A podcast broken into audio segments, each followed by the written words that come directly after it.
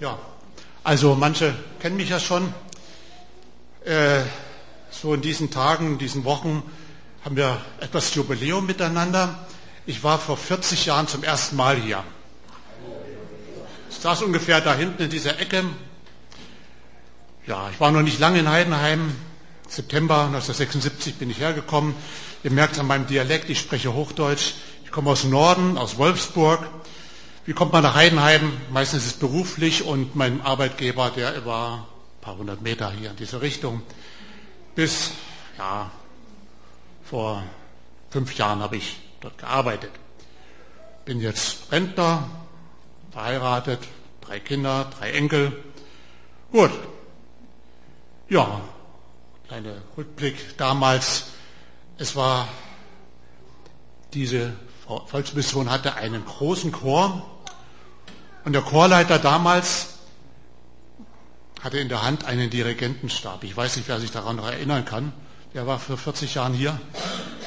Nicht, nicht allzu viel, ne? okay, die gute alte Zeit. Worum es heute geht. Wir kennen die Ich Bin-Worte Jesu. Die stehen hauptsächlich im Johannesevangelium. Jesus sprach zu ihnen, ich bin das Brot, das Leben des Lebens. Ich bin das Licht der Welt. Ich bin die Tür. Wenn jemand durch mich hineingeht, so wird er errettet werden. Ich bin der gute Hirte. Der gute Hirte lässt sein Leben für die Schafe. Ich bin die Auferstehung und das Leben. Wer an mich glaubt, der wird leben, auch wenn er gestorben ist. Ich bin der wahre Weinstock und mein Vater ist der Weingärtner. Es sind alles Begriffe, Brot, Tür, Licht. Damit macht Jesus seine Identität, anschaulich und auch die Beziehung zu ihm macht er dadurch deutlich. Über ein weiteres Ich bin Wort geht es in unserem heutigen Predigtext. Die Texte so im Johannes 14, 13, 14, 15 sind hauptsächlich äh, Worte Jesu, mit denen er seine Jünger auf sein Weggehen vorbereitet. So richtig hundertprozentig kann er es ja ihnen gar nicht rüberbringen, weil alles würden sie doch nicht verstehen. Aber hinterher, nachdem es geschehen war, konnten sie sich an alles erinnern. Ich lese aus dem Johannesevangelium, dem 14. Kapitel, den Vers 6. Jesus spricht zu ihm, zu Thomas, mit dem er gerade im Gespräch war. Ich bin der Weg und die Wahrheit und das Leben. Niemand kommt zum Vater, denn durch mich.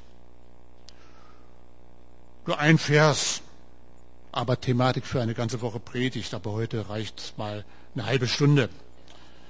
Mehr nicht. Mehr nicht ist nicht gut. Naja, doch, kann schon gut sein, aber dann muss es wirklich interessant sein. Der Weg, die Wahrheit, das Leben. Ganz wichtig, dass wir bei diesen Worten, diesen Substantiven, die Artikel nicht vergessen. Sonst gäbe es ja brauchbare Alternativen zum Weg, einer von vielen Wegen, Wahrheit, eine von vielen Wahrheiten und Leben, eine von vielen Möglichkeiten zu leben. Zuerst der Weg. Bevor wir uns darüber Gedanken machen, Jesus ist der Weg, ich bin der Weg, sagt er, müssen wir uns klar werden darüber, was ist denn überhaupt ein Weg. Ein Weg hat Bestandteile und Merkmale.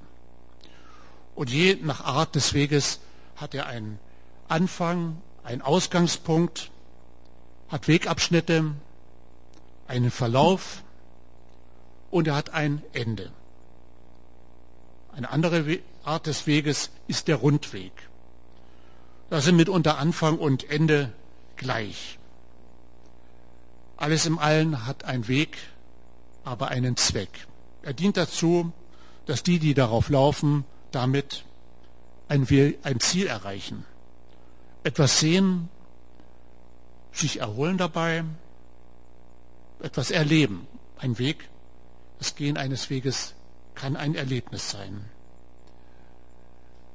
Rundwege, nicht nur ein Parkrundweg, können sehr interessant sein. Ein mir sehr noch geläufiger Rundweg, selbst habe ich es seltener gemacht, ist der 400 Meter Lauf in der Leichtathletik, der, den meine ich. Er besteht auch aus verschiedenen Phasen. Einmal der Start, eigentlich für den, der innen läuft, nah beim Ziel. Er könnte auf die Idee kommen, das Ziel ist ja so nah, ich drehe mich um und bin sofort da. Wenn er das macht, kann er gleich nach Hause gehen, hat er verloren. Es kommt die erste Kurve, die erste Gerade, die zweite Kurve, die zweite Gerade, die gleichzeitig die Zielgerade ist. Und erst eingangs der Zielgeraden wissen die Läufer deutlich, wer bis dahin am schnellsten gewesen ist. Vorher ist es etwas schwieriger zu erkennen. Auch die Zuschauer wissen erst am Ende der letzten 100 Meter, jetzt wissen wir, wer vorn liegt. Die Älteren von uns können sich vielleicht daran erinnern, Jahre 1967, 1968, da gab es zwei 400 Meter Läufer, Amerikaner. Es waren Lee Evans und Vince Matthews. Die beiden haben sich nicht bekriegt, aber sie standen in direkter Konkurrenz zueinander. Der eine, Lee Evans, ein klassischer 400-Meter-Läufer, der diese 400 Meter in nahezu gleicher Geschwindigkeit gelaufen ist. Der andere, Vince Matthews, er war eigentlich ein 200-Meter-Läufer, hat wohl im Laufe der Zeit gemerkt, dass er nach den 200 Metern noch einige Luft übrig hat und ist umgestiegen auf die 400 Meter. Er hat eine ganz andere Strategie. Lief die ersten 200 Meter sehr scharf an, wie ein Sprinter, Kurzstrecke 200 Meter. Die, die zweite Kurve, das ging auch noch recht gut und dann die letzten 100 Meter hat er sich so ausgondeln lassen. Der Kopf, der wackelte schon ein bisschen. Man dachte, Mensch, schafft das überhaupt noch? Aber er hat es immer geschafft. Und sein Vorsprung, den er bis dahin rausgearbeitet hatte, war mitunter so groß, dass sein Gegner, meistens war es Lee Evans, die anderen waren langsamer, Mühe hatte, ihm gleich zu ziehen. Manchmal hat der eine gewonnen, mal der andere. Wenn wer nachgoogelt, weiß, Beide waren, glaube ich, mal, nur einer von beiden war Olympiasieger, einer Weltrekorder, also sie haben sich beide nichts genommen. Unterschiedliche Herangehensweise, unterschiedliche Strategien, einen Weg zu gehen. Ein Weg kann erlebt werden. Wir können einen Weg, das Gehen eines Weges allein erleben, sehr konzentriert, ganz für uns. Oder wir erleben den Weg gemeinsam. Nicht nur gleichzeitig. Gleichzeitig gehen heißt noch nicht gemeinsam gehen. Wir wissen, je nach Art des Weges, Länge des Weges, Höhenunterschieden, wann muss ich welche Vorbereitung treffen? Kann ich in einen Weg hinein unvorbereitet gehen? Wenn es ein kurzer Weg ist, ja, kleiner Spaziergang, kein Problem. Wenn es 30 Kilometer sind, im Hochsommer sollte man genug zu trinken mitnehmen. Wann muss ich welche Vorbereitungen treffen? Worauf muss ich wo achten? Wann achten? Nicht nur im Gebirge. Wenn ich den Weg zum ersten Mal gehe, sollte ich hin und wieder prüfen, ob ich überhaupt noch auf diesem Weg bin.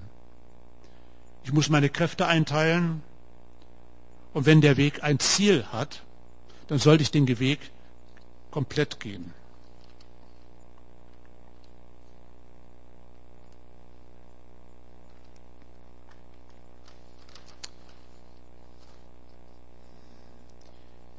Jesus sagt, ich bin der Weg. Der Weg, der Jesus heißt. Die ersten Jünger Jesu, die wurden genannt oder sie haben sich genannt, die auf dem Weg sind. Erst im Apostelgeschichte 11, da lesen wir, die Christen, nein, umgekehrt, die Jünger Jesu wurden zuerst in Antiochien Christen genannt. Die haben sich nicht selber Christen genannt, sondern sie wurden von den Menschen in der Gegend dort so bezeichnet. Nachfolger Jesu, Nachfolger des Christus, des Gesalbten. Also nennen wir die mal Christen. Wo war das? Den, auf dem Gebiet der heutigen Türkei. Das ist dieser Landzipfel zwischen Syrien und dem Mittelmeer, so nördlich vom Libanon, Antiochien. Jesus, der Weg, der Lebensweg, der Glaubensweg, der Heilsweg.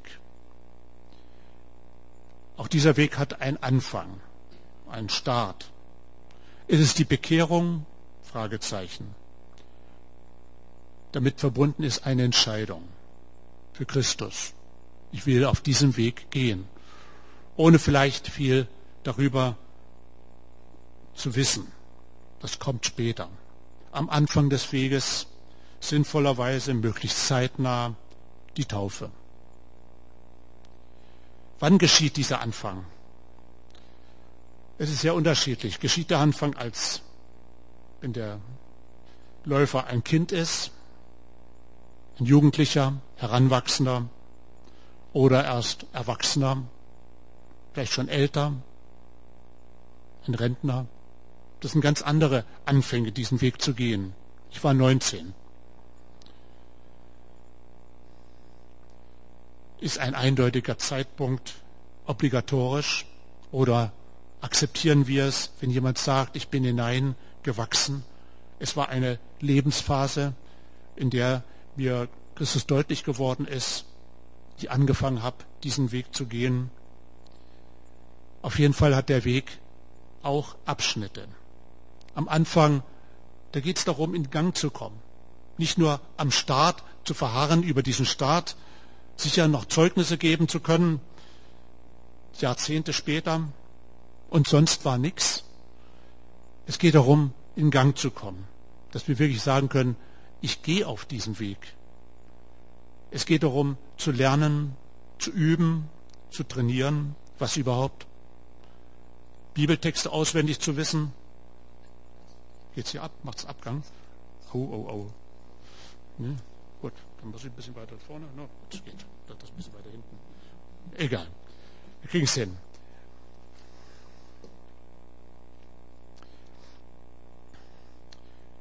Ja, trainieren, was überhaupt. Bibeltexte auswendig lernen, lernen frei in der Gemeinschaft zu beten, das war für mich eine große Hürde. Einerseits hat es mich sehr beeindruckt, wie viele es konnten. Ich habe mich da sehr abgemüht. Regelrecht mein erstes Gebet, was ich frei gesprochen habe, tagsüber geübt, einen Satz, um ihn abends im Hauskreis frei über die Lippen zu bekommen. Erfahrungen sammeln, dazu gehören auch Enttäuschungen. Über die Gemeinschaft, in die hinein man die angefangen hat, diesen Weg zu gehen. Diesen Weg können wir allein gehen, müssen wir manchmal. Klar, Christus ist immer dabei, aber allein mit Brüdern und Schwestern, ohne Brüder und Schwestern, es muss auch mal sein. Und diesen Weg gemeinsam gehen. Und dann heißt es wirklich nicht nur Freizeiten, nicht nur irgendwo einen Freundeskreis haben, sondern wirklich das Wagnis der Gemeinde einzugehen. Ihr seid eine Gemeinde, ich bin in einer Gemeinde. Ich weiß, wie wichtig das ist. Und wenn jemand keine Gemeinde hat, es kann viele verschiedene Gründe sein, haben. Wenn keine da ist, ist halt keine Gemeinde da, kann man nichts gegen machen. Aber wenn keine Gemeinde gut genug ist für einen, dann ist das eine gefährliche Angelegenheit. Ist beim Gehen des Weges Jesu das Wort Strategie gerechtfertigt? Kann ich den Weg auf Vorrat gehen? Denke ich an den Vince Matthew, der die ersten 200 Meter hart angegangen ist und dann, ja, er hat Ziel erreicht, kopfschüttelnderweise. Das heißt Power in der Jugend, tolle Jugendarbeit, laue Phase danach. Das ist eine ganz gefährliche Ange Angelegenheit. Aus einer lauen Phase kann leicht das Abfallen vom Glauben kommen. Es gibt Parallelwege. Die Familie ist ein Weg, Parallelweg. Hineingeboren sein in eine Familie, dann aus dieser Familie herauswachsen in eine neue Familie hinein vielleicht, die man gründet. Dann der Weg in den Beruf hinein, die Ausbildung, vielleicht Karriere, soll ja keine Sünde sein. Oder gehören diese Wege, diese Bereiche grundsätzlich mit zum Weg Jesu? Habe ich das Ziel, das Ende des Weges immer klar vor Augen? Weiß, es, weiß ich, um was es geht? Dieses Ziel kann plötzlich erreicht sein. Tod. Oder ist dieser Weg Jesu eher ein Rundweg? Antwort, es trifft beides zu. Er hat einen Weg, einen Anfang, er hat Abschnitte, er hat Phasen und der Weg hat ein Ende. Eindeutig. Aber es gibt Merkmale dieses Weges mit Jesus, den, die können wir mit einem Rundweg vergleichen. Es sind die Phasen der Vertiefung, der Vertiefung des Glaubens, der Beziehung zu Jesus Christus. Es geht darum, Bekanntes auch neu zu entdecken. Beispiel erlebe ich immer wieder, wenn ich mal eine Predigt vorbereite und es ist ein scheinbar sehr bekannter Text ist. Und ich kenne den Text, ja, vielleicht 45 Jahre, so lange bin ich gläubig. Jetzt weißt du, wie alt ich bin, 65. Ja, bekannte Texte. Wir dürfen niemals einen scheinbar bekannten Text beiseite legen. Habe ich schon gelesen. Alter Schnee. Bloß nicht. Diese bekannten Texte, die können uns ganz neu erreichen.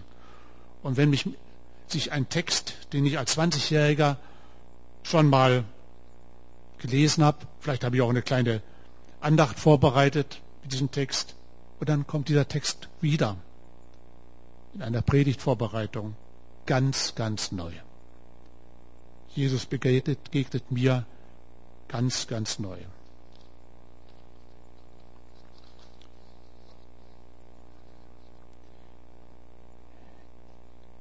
Jesus sagt, ich bin die Wahrheit. In Johannes 18, ein paar Seiten weiter, da ist dieses Gespräch Jesu, ein Gespräch kann man nicht sagen, es war ein Verhör, bei Pilatus. Vers 37 und 38. Da sprach Pilatus zu ihm, also bist du doch ein König. Jesus antwortete, du sagst es, dass ich ein König bin.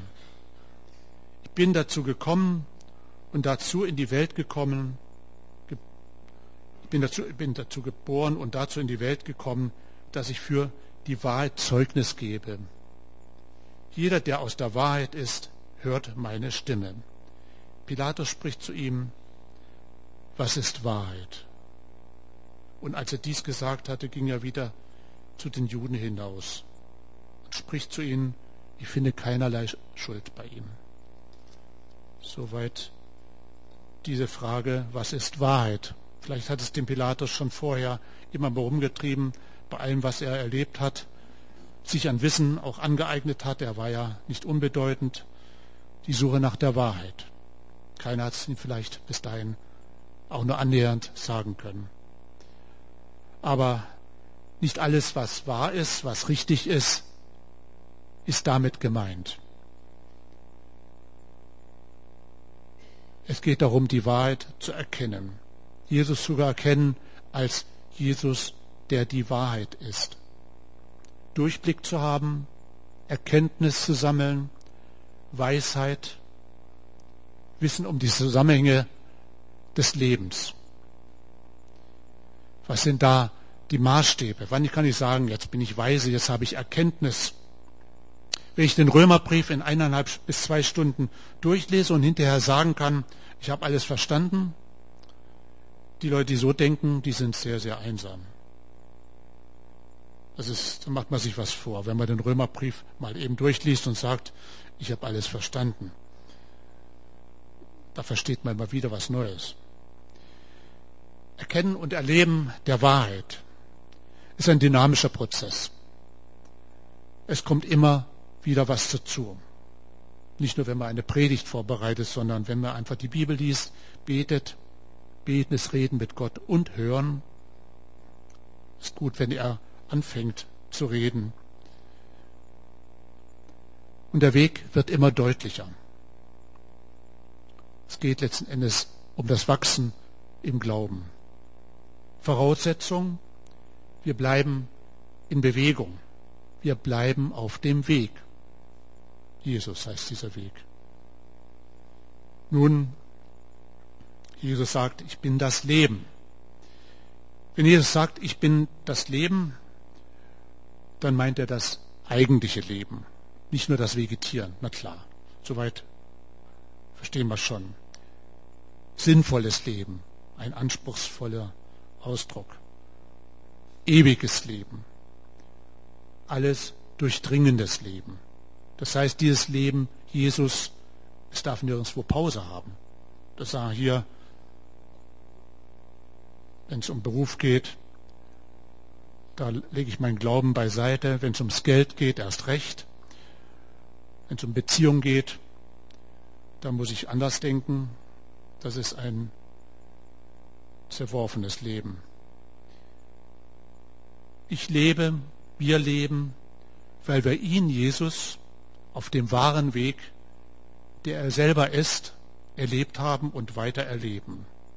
Ich lebe, wir leben, weil wir ihn, Jesus, auf dem wahren Weg, der er selber ist, erlebt haben und weiter erleben. Das Erleben, das Leben ergibt sich aus dem gegangenen Weg und der dabei erlebten Wahrheit.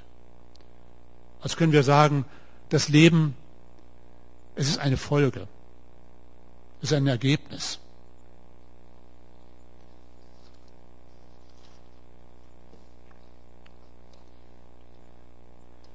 Weg, Wahrheit, Leben, wir stehen im Zusammenhang.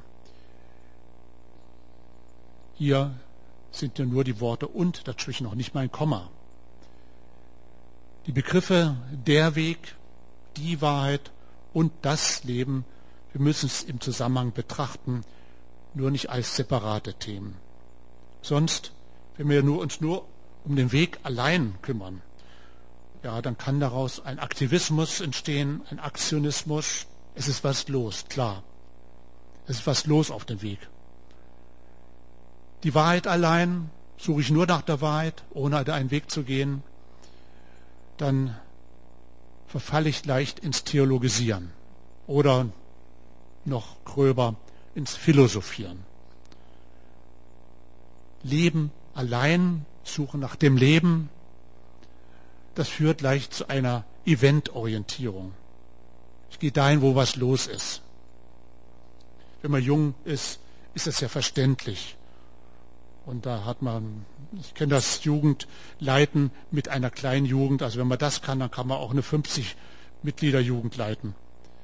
Wenn man immer Angst haben muss, hoffentlich gehen die paar nicht noch dahin, wo, ja, früher war es wichtig, dass da gut Gitarre gespielt wurde. Dann war es schon ein bisschen gut. Niemand kommt zum Vater als nur durch mich. Das Ziel, der Vater. Jetzt die Frage, die Vertrauensfrage. Ist es wirklich unser Lebensziel? Was geben wir als Antwort, wenn wir mal soeben auf der Straße gefragt würden, Mikrofon unter, der, unter, das, unter das Kinn, was ist Ihr Lebensziel? Sagen wir dann wirklich, ja, der Vater.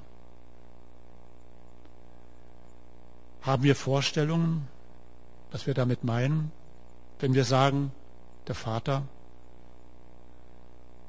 Wir sollen uns ja kein Bildnis machen. Das heißt nicht, wir sollen uns kein, wir sollen keine Bilder malen, das wäre zu wenig, sondern wir sollen Gott nicht auf die Vorstellung, die gerade mal bei uns sind, festbetonieren.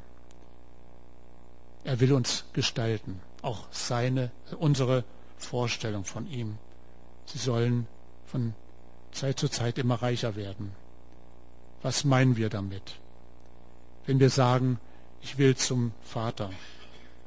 Oder geht es beim Lebensziel doch nur um das ewige Leben.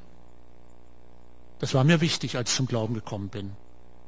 Ewig zu leben. Einmal ewig zu leben, ewig leben, ewiges Leben und dann diese Gemeinschaft von jungen Menschen, für die der lebendige Gott Realität war. Da habe ich gesagt, wenn es so ist, dann gehöre ich dazu. Das war der Grund, warum ich Christ geworden bin. Oder geht es dann doch manchen nur darum, ewig zu leben und noch gröber unsterblich zu sein? Da kann man sagen, das ist wirklich das Dürftigste. Bei der Suche, bei der Suche nach den Antworten darauf sollten wir wirklich ehrlich sein zu uns. Reden können wir viel, wenn der Tag lang ist. Im Vers 7 sagt Jesus zu seinen Jüngern, wenn ihr mich erkannt habt, werdet auch meinen Vater erkennen. Von jetzt an erkennt ihr ihn und habt ihn gesehen. Wenn ihr mich erkannt habt, werdet ihr auch meinen Vater erkennen und von jetzt an erkennt ihr ihn und habt ihn gesehen. Was mir immer eine Hilfe ist, wenn es geht, Jesus und der Vater, dieses Verständnis von beiden. Da hilft mir immer das 17. Kapitel des Johannesevangeliums, das hohe priesterliche Gebet. Es ist ja eine Kurzfassung dessen, was Jesus so zwei Tage vor seiner Kreuzigung mit seinem Vater geredet hat.